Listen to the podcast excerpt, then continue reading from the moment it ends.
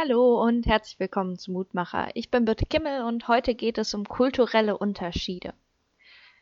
Ich höre gerne Radio und eben ging es in der Sendung Tag für Tag um dunkelhäutige Christen in Deutschland und wie sie immer wieder auch innerhalb der christlichen Gemeinschaft mit Rassismus kämpfen. Und ich habe mir dann die Frage gestellt, was ist eigentlich das Problem mit Fremden? Und ich denke daran, wie viel Freude ich daran habe, meinen ausländischen Freunden deutsche Besonderheiten zu erklären Dinge, die mir selbst überhaupt nicht auffallen. Auf YouTube gibt es richtig viele Videos darüber, die nur sowas erzählen.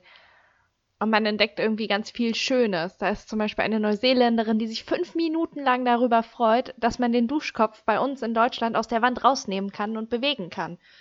Oder Amerikaner, die total überrascht sind, dass unsere Supermärkte sonntags zu haben. Oder eine andere freut sich ganz lange und richtig süß über Kohlrabi und Doppeldeckerzüge, die sie vorher noch nie gesehen hatte. Und bei all diesen Beobachtungen wird uns aber klar, dass Selbstverständlichkeiten gar keine sind.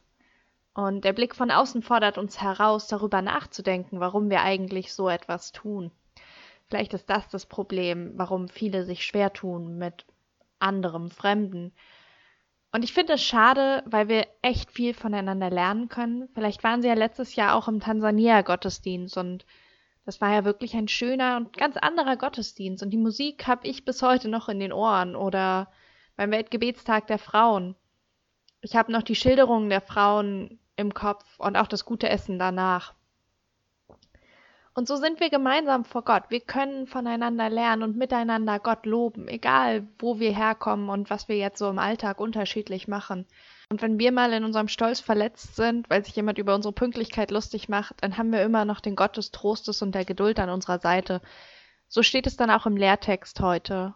Der Gott der Geduld und des Trostes gebe euch, dass ihr einträchtig gesinnt seid untereinander, wie es Christus Jesus entspricht, damit ihr einmütig mit einem Munde Gott lobt, dem Vater unseres Herrn Jesus Christus.